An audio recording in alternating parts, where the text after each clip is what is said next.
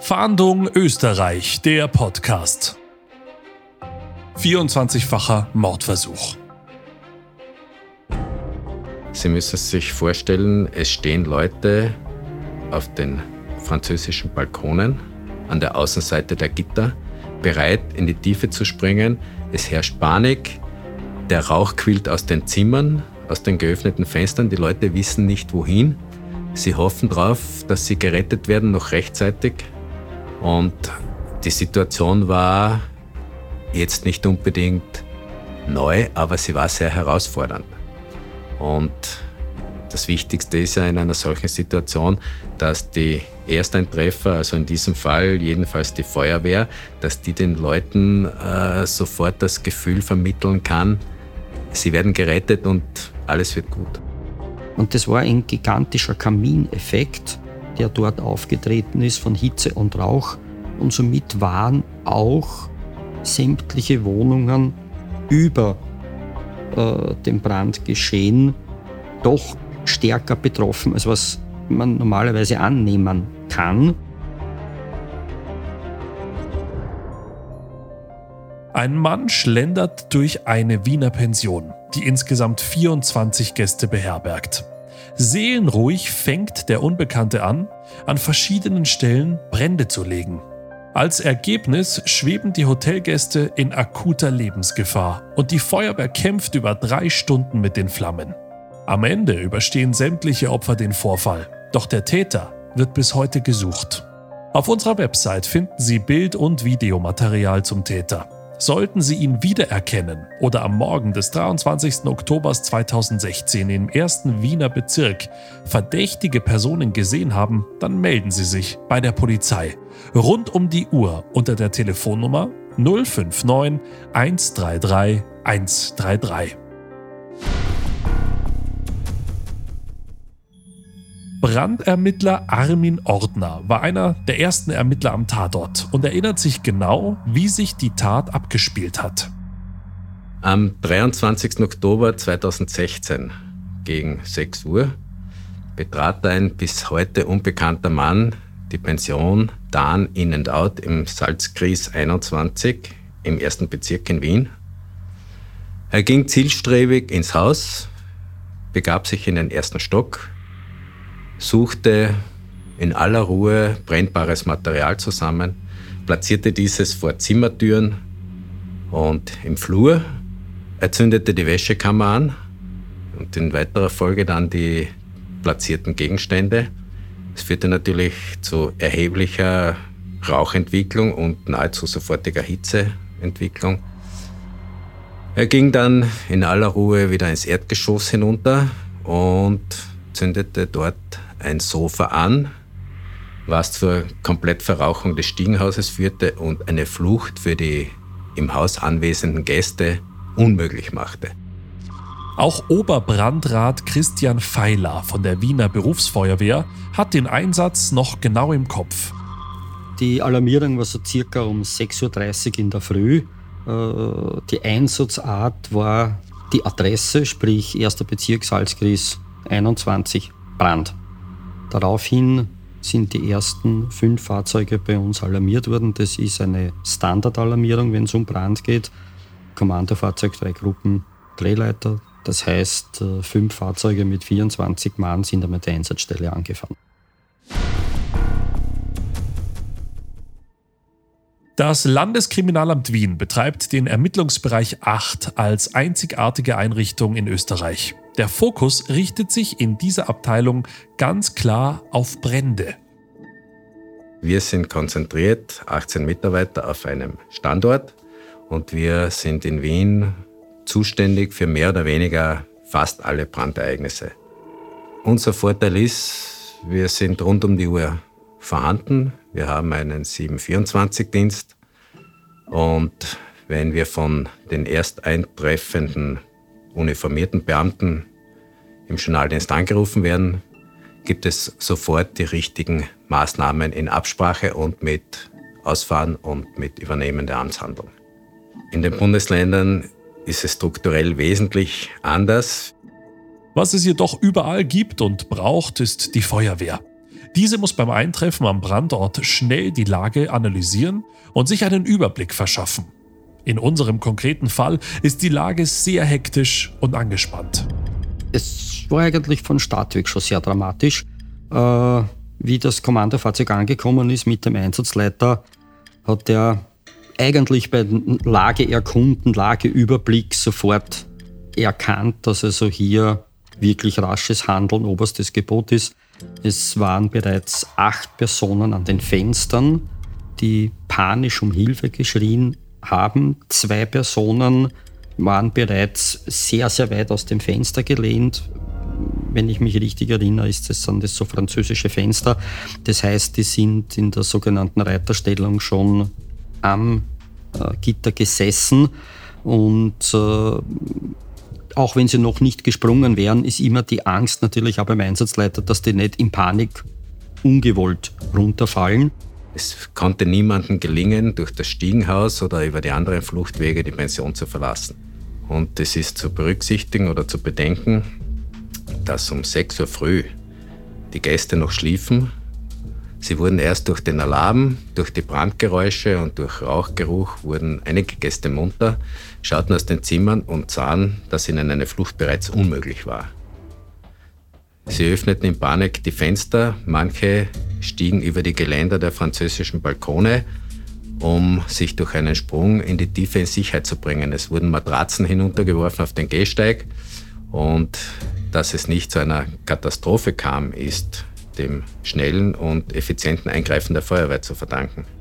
Diese panischen Personen an der Fassade äh, war der erste Auftrag, sofort Drehleiter in Stellung bringen und über die Drehleiter Menschenrettung und parallel dazu wurde mit einer äh, zweiten Partie sozusagen unter Atemschutz sofort im Innenangriff begonnen, äh, das Feuer zu bekämpfen. Sicherheitshalber hat sich der Einsatzleiter sofort einmal Ergänzungskräfte, zwei Gruppen, also zwei Löschfahrzeuge, nachgeholt. Als wäre die Situation nicht schon dramatisch genug, werden die Einsatzkräfte bei jedem Schritt vor neue Herausforderungen gestellt. Wir mussten dann feststellen, dass es sich um eine sogenannte gemischte Nutzung im Objekt handelt. Das heißt, es ist nicht nur ein normales klassisches Wohnhaus, sondern es ist im ersten Stock ein Hotel, eine Pension.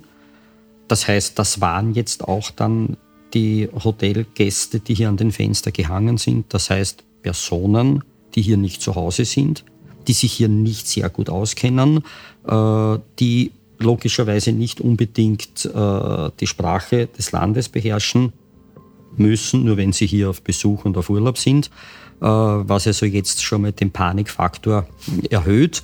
Äh, darüber dann die normalen Wohnparteien und während den Vorgehen unter Atemschutz stellten unsere Kollegen fest, die Minenangriff vorgegangen sind, im Erdgeschoss eine Couch, die gebrannt hat, im ersten Stock ein Zimmer, das gebrannt hat, daneben eine Waschküche. Und wenn man den Gang weiter gesehen hat, so viel man noch überhaupt sehen konnte durch den Rauch, auch einige, wenn ich es richtig in Erinnerung habe, Türstöcke, die schon gebrannt haben. Das heißt, mehrere Brandstellen. Also zusammengefasst, außen Personen an den Fenstern, innen mehrere Brandstellen, gemischte Nutzung, stark verrauchter Bereich, wurde eben dann vom Einsatzleiter entschieden, auch die Ergänzungskräfte könnten zu wenig sein. Sicherheitshalber Alarmstufe 2. Schlussendlich waren wir mit äh, 16 Fahrzeugen und 73 Mann vor Ort. Die Alarmstufe musste also erhöht werden. Doch was genau bedeutet Alarmstufe 2 bei der Feuerwehr? Alarmstufe 2 heißt bei der Wiener Berufsfeuerwehr nicht nur einfach zwei Kommandofahrzeuge und äh, als Einsatzleitung äh, Offizier von der Feuerwehrdirektion. Bei Alarmstufe 2 ist für uns bereits auch im Hintergrund eine große Logistik im Laufen. Alarmstufe 2 heißt, dass zwei Brandschutzsektionen von Wien bereits im Einsatz sind. Das heißt also, zwei große Bereiche von Wien arbeiten bereits. Es bedarf also eines Großaufgebots an Einsatzkräften. Wie schon erwähnt, ist das jedoch mit einem riesigen logistischen Aufwand verbunden, denn es kann nicht einfach jeder zu diesem Brand geschickt werden. In der Zentrale muss alles genau koordiniert werden. Es darf aber trotzdem vielleicht noch ein dritter Brand dort entstehen oder eine Person in Not sein oder ein Verkehrsunfall. Das heißt, äh, es ist dann auch für die restlichen Offiziere in der Direktion, wenn die Einsatzzahlen weiter steigen, dass man einfach umstrukturiert, dass man das Sicherheitsniveau für alle Brandschutzsektionen, sprich für ganz Wien, auf dem gleichen Niveau haltet. Und das alles soll dann auch noch innerhalb weniger Minuten geschehen. Denn schnelles Handeln ist für die Feuerwehr essentiell. Schließlich geht es um Menschenleben. Es wird ja dann relativ schnell klar, dass das also nicht eine natürliche Entwicklung des Feuers ist, wenn es äh, erstens einmal, es waren in den frühen Morgenstunden, da ist noch nicht wirklicher Verkehr. Das heißt, wir sind als Berufsfeuerwehr, wir schlafen auf der Wache, wir äh, sind in der Nacht spätestens nach 60 Sekunden am Fahrzeug angezogen, fahren dorthin, wir fahren dorthin unter Blaulicht ohne Verkehr. Also es ist sicher nicht jetzt übertrieben, wenn es sagt, wir sind noch vier, fünf Minuten spätestens am Einsatzort und hier dann schon nicht nur einen entwickelten Vollbrand von zwei Zimmern zu erleben, sondern auch noch ausgedehnt mehrere Brandstellen zu entdecken, ist es gegen die Natur der Sache, dass das ein natürlicher Brandverlauf ist. Eine schnelle Planung und am besten eine noch schnellere Anreise an den Einsatzort. Beides geschafft. Die Ersteinschätzung wurde ebenfalls durchgeführt, aber worauf muss in diesem Fall noch geachtet werden? Da muss man dann noch auf weitere Überraschungen auch eingestellt sein. Das heißt also zur erhöhten Wachsamkeit noch zusätzlich alle Eventualitäten absuchen und das ist dann auch während des Einsatzes noch passiert. Also nicht nur Dramatik genug, dass es, wie gesagt, gemischte Nutzung, Personen am Balkon, äh, an den Fenstern, äh, mehrere Brandstellen. Es gibt auch durch, das, durch die Gebäudekonfiguration einen Lichthof, einen Innenhof, äh, der den Ausmaß von einmal zwei Meter hat, wo es hineingebrannt hat, sozusagen, weil die Fenster durchgebrannt sind. Und das war ein gigantischer Kamineffekt, äh, der dort aufgetreten ist von Hitze und Rauch. Und somit waren auch sämtliche Wohnungen über äh, dem Brandgeschehen doch stärker betroffen, als was man normalerweise annehmen kann.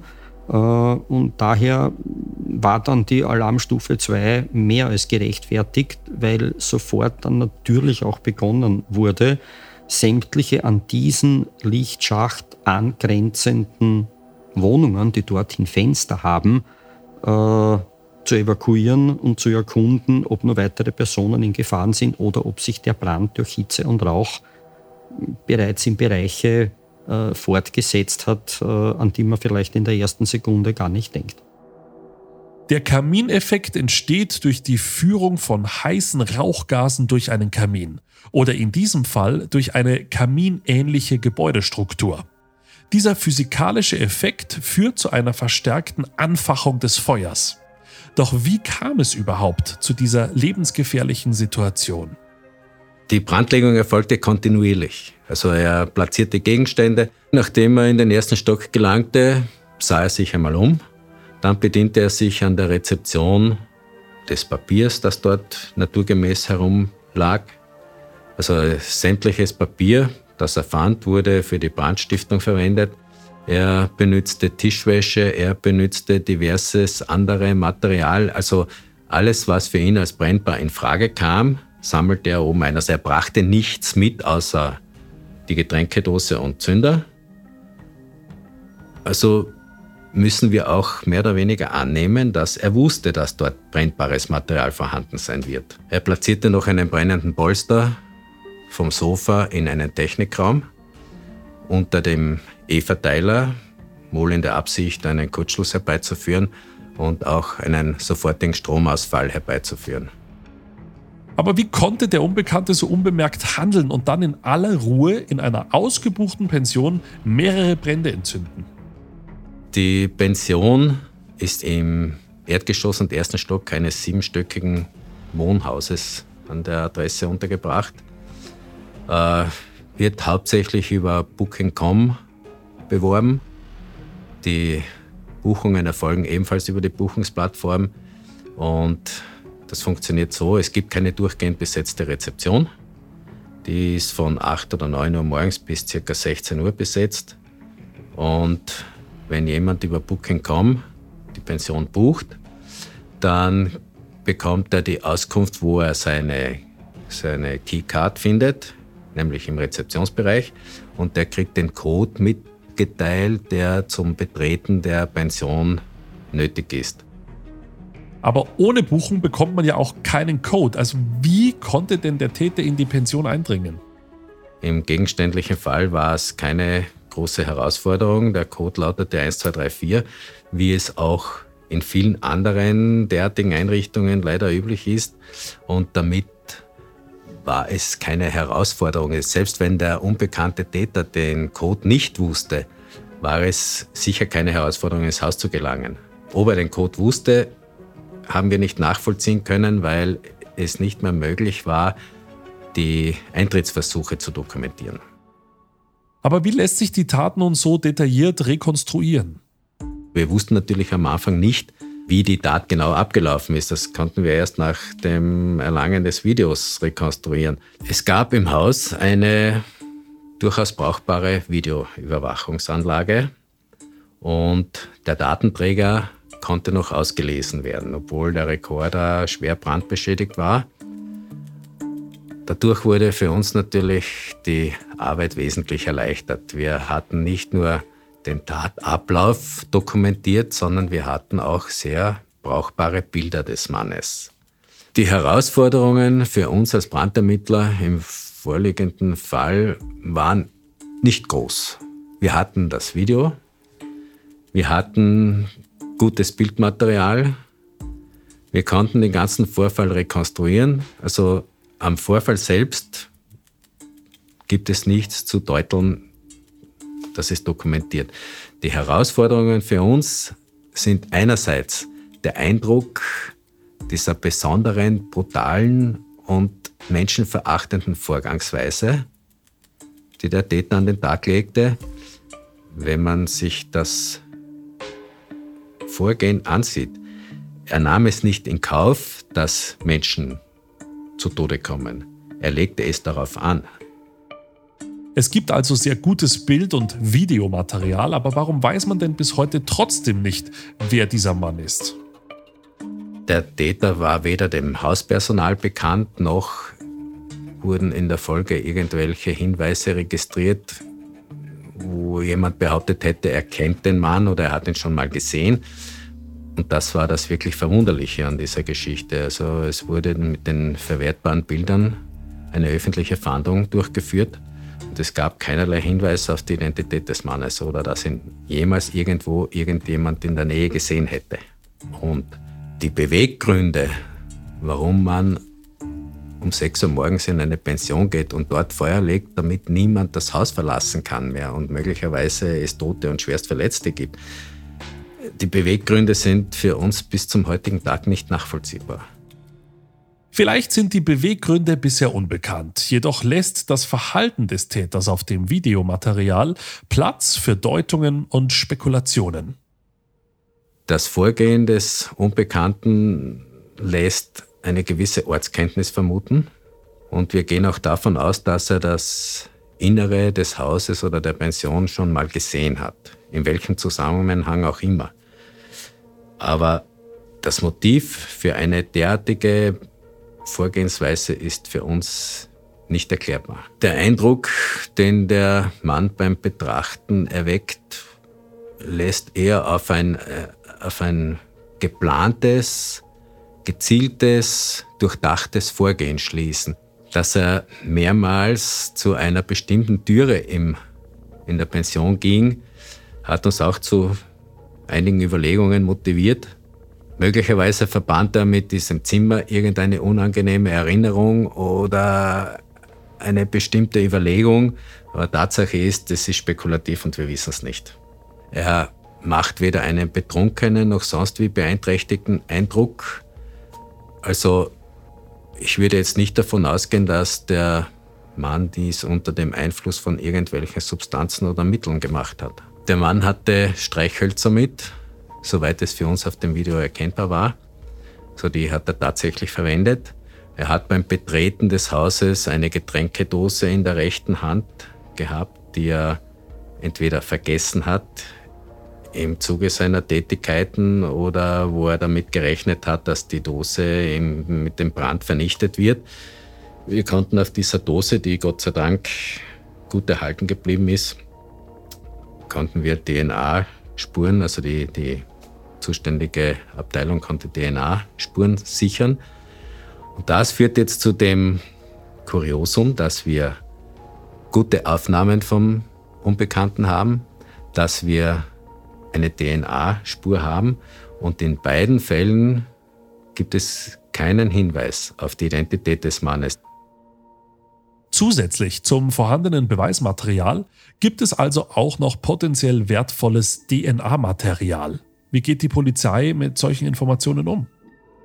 Die DNA-Spur ist in der europäischen Datenbank gespeichert. Also sollte irgendwo in Europa jemand erkennungsdienstlich behandelt werden, dann würden wir die Mitteilung erhalten, dass diese DNA-Spur, die von uns als Tatortspur eingespeichert ist, einer Person zugeordnet werden kann. Bis zum heutigen Tag leider nicht. Brände können ja auch zur Vernichtung von Spuren verwendet werden oder zumindest kann diese Intention dahinter stecken. DNA-Spuren zu finden ist also eher eine Seltenheit. Also DNA-Fingerabdrücke ist eher ein Minderheitenprogramm bei der Brandermittlung. Aber der Brand schafft auch neue Spuren. Der Brand verursacht Einbrandspuren, er verursacht Schwärzungen, er verursacht Materialverluste.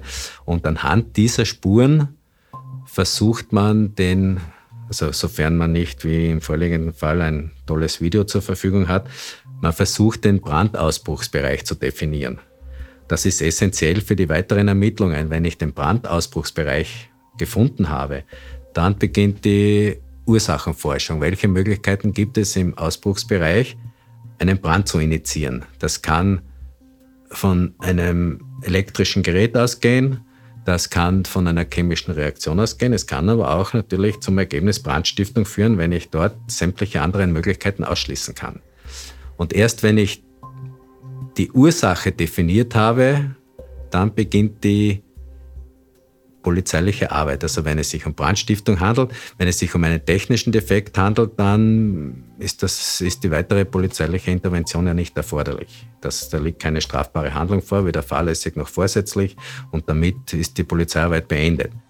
Abgesehen von der Verwüstung des Tatorts gibt es auch noch andere Gründe, warum Täter Brände legen.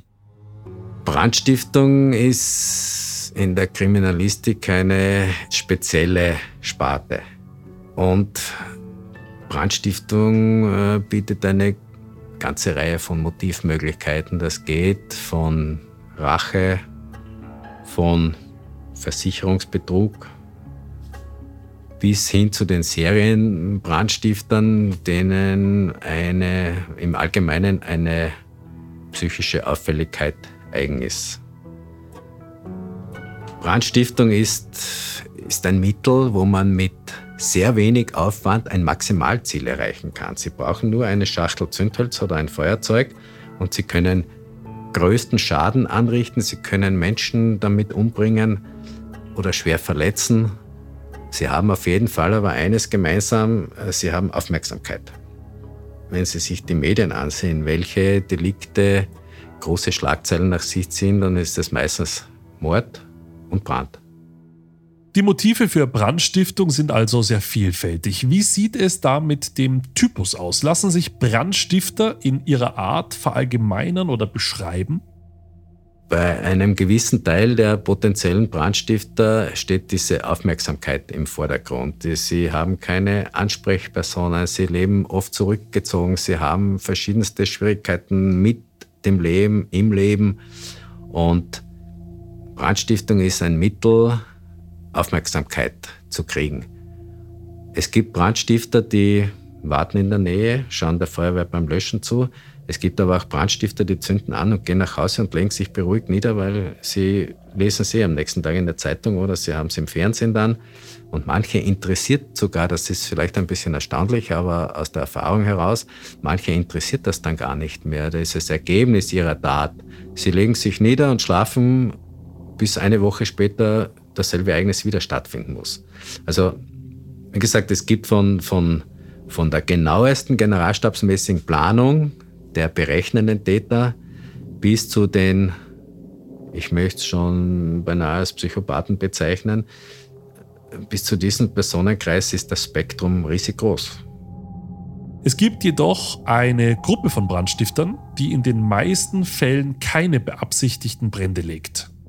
Nicht zu vergessen auch die lieben Kleinen, die gelegentlich im Kinderzimmer mit dem Feuerzeug spielen. Feuer übt eine Faszination aus. Wir hatten leider auch schon Brandstiftungen durch kleine Kinder, die dabei ums Leben gekommen sind. Die im Kinderzimmer unbeaufsichtigt mit Feuerzeugen, mit Zündern gespielt haben. Und das ist natürlich eine besonders tragische Seite an, in diesem Ermittlungsbereich. Im Großen und Ganzen ist Brandermittlung eine hochinteressante Tätigkeit. Sie fahren zu einem Brand und sie wissen nicht, was am Ende als Ergebnis dastehen wird. Es kann von banalsten Vorkommnissen bis zu den tragischsten oder bösesten äh, Vorgängen führen.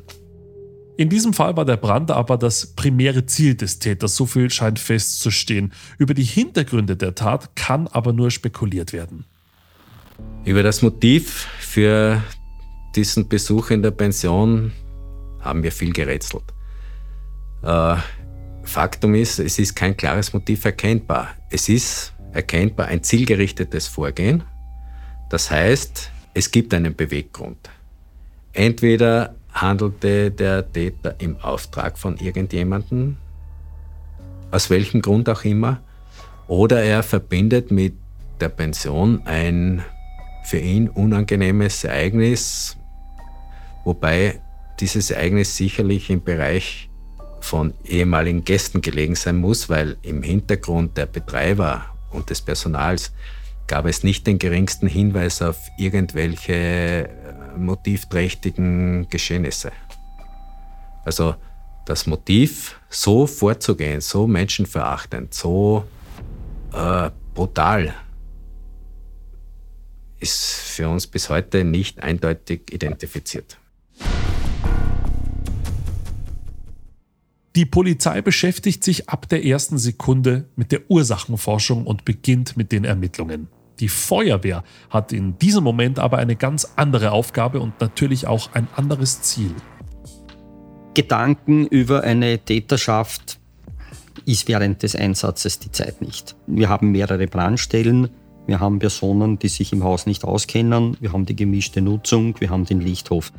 Es ist da für uns dann in dieser Phase unerheblich, sich damit zu beschäftigen, war es ein, zwei oder drei Täter. Man versucht hier dann so rasch wie möglich die Handgriffe zu setzen, die Personen zu retten und immer noch im Hinterkopf die ein oder andere Reserve zu haben, falls noch eine Überraschung im Einsatz auftritt. Das ist das Um und Auf. Also Menschenrettung geht natürlich immer vor Sachwertschutz, keine Frage. Und äh, die für uns heiße Phase ist natürlich einmal die Menschenrettung und dann, dass wir sehr rasch zu dieser Rückmeldung kommen, alle Personen in Sicherheit. Ab dann ist es für uns ein normaler Brand, wenn wir jetzt haben, es ist dann egal, ob eine Wohnung brennt oder ob ein Hotelzimmer brennt. Ich gehe dort nicht von Schadstoffen oder sonstigen Gefährdungslagen aus. Ab diesem Zeitpunkt, wo die Personen in Sicherheit waren, äh, ist es sukzessive in einen Routine-Brandeinsatz übergegangen. Ich möchte aber nicht noch einmal unerwähnt lassen, dass der Beginn sicher sehr, sehr fordernd war. Denn kommt die Feuerwehr zu spät oder kann sie nicht rechtzeitig handeln, wird es brenzlig. Wäre der Brand noch längere Zeit unentdeckt geblieben oder aber wir halt später, noch später alarmiert worden, wovon das noch ist sicher relativ. Ja, aufgrund der panikartigen Reaktionen, die wir bereits erkannt haben bei der Ankunft, kann natürlich nichts ausgeschlossen werden. Das heißt, wenn dann Personen in Panik gesprungen wären oder in den verrauchten Bereich zurückgelaufen wären, ja, Verletzte, gar Tote, kann man dann sicher nicht ausschließen. Am Ende steht die totale Verwüstung und traurigerweise im besten Fall eine Gruppe von physisch gesunden, aber traumatisierten Opfern. Personen, Gott sei Dank, sind nicht zu Schaden gekommen. Wenn wir jetzt, also nicht zu Schaden gekommen, ich glaube, zwei wurden dann äh, behandelt auf äh, mögliche Rauchgasvergiftung, was aber für uns eine sehr, sehr positive Bilanz ist schlussendlich. Ähm, der monetäre Schaden am Gebäude würde ich schon als erheblich einschätzen. Ja. Durch den Brand wurde nicht nur Einrichtung äh, schwer beschädigt, sondern es wurde durch die Verrauchung auch der Rest unbrauchbar. Der, alleine der Sachschaden beläuft sich auf in etwa 700.000 Euro. Der erste Stock, in dem sich die Pensionsräume befinden, also die Zimmer, der Frühstücksraum, äh, der wurde komplett vernichtet. Das so, wie gesagt, durch, durch Brandeinwirkung und durch Rauch. Im Erdgeschoss äh, war der Schaden weniger groß, äh, da war der Technikraum betroffen und natürlich der Gangbereich, das Stiegenhaus, durch die starke Verrauchung und die Hitze, die durch das brennende Sofa entstanden ist. Aber im, also zusammengefasst könnte man das Brandereignis für die Pension als Totalschaden bezeichnen. Ums Leben kam an diesem Tag zum Glück also niemand, aber der Sachschaden ist enorm. Sowohl für die Feuerwehr als auch für die Polizei ist dieser Brand trotzdem speziell. Das Besondere war ganz sicher mal acht Personen, die panisch um Hilfe gerufen haben an den Fenstern, wo zwei schon de facto über das Gesimsgelände der französischen Fenster drüber gehangen sind, also wo es wirklich knapp war. Das zweite war dann während dem Innenangriff das Erkennen mehrerer Brandstellen und somit durch die starke Verrauchung auch das Bewusstsein, hier kannst du nicht mehr das Gebäude normal evakuieren. Das heißt, die, die wir nicht über die Drehleiter gerettet haben, äh, wurden mit sogenannten Fluchtfilterhauben über das Stiegenhaus ins Freie gebracht, parallel zur Brandbekämpfung und während der Brandbekämpfung die Erkennung, uh, ein Lichthof, der den Effekt eines Kamins hat, wo die darüberliegenden Wohnungen überdurchschnittlich stark noch gefährdet sein können. Das Besondere an diesem Fall ist sicher die Tatsache, dass man eigentlich die besten Voraussetzungen dafür hätte, einen Täter auszuforschen. Es gibt DNA-Profil, es gibt gute Fotos, es gibt einen Film. Es wären alle Voraussetzungen da, die wir sonst nicht haben eigentlich. Und trotzdem ist es bis zum heutigen Tag nicht gelungen, äh, der Person einen Namen zu geben. Und diese Tatsache äh, verursacht eine gewisse Unruhe und Unzufriedenheit. Und es wäre wünschenswert, wenn vielleicht auf diesem Wege doch ein Hinweis einlangt, der zur Auflösung dieses Rätsels führt. Wir fassen zusammen. Am 23. Oktober 2016 verschafft sich ein unbekannter Mann um 6 Uhr morgens Zutritt zur Pension Dan In and Out im ersten Wiener Gemeindebezirk. Er sammelt brennbares Material und verteilt es an verschiedenen Stellen im Gebäude, ehe er das Material entzündet. Nach etwa 15 Minuten verlässt er die Pension und es bricht ein lebensbedrohliches Feuer aus. 24 Pensionsgäste können nicht mehr selbst fliehen. Sie sind im Feuer gefangen. Doch zum Glück ist die Feuerwehr schnell vor Ort mit 70 Einsatzkräften, die allen 24 Pensionsgästen das Leben retten. Aber trotz Bild- und Videomaterials und auch DNA-Spuren kann der Täter bis heute nicht identifiziert werden. Auf unserer Website finden Sie das Bild- und Videomaterial der Tat.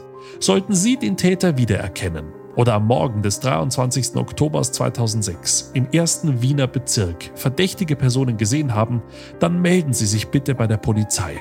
Rund um die Uhr unter der Telefonnummer 059 133 133 oder unter der E-Mail-Adresse fahndung-österreich.bmi.gv.at.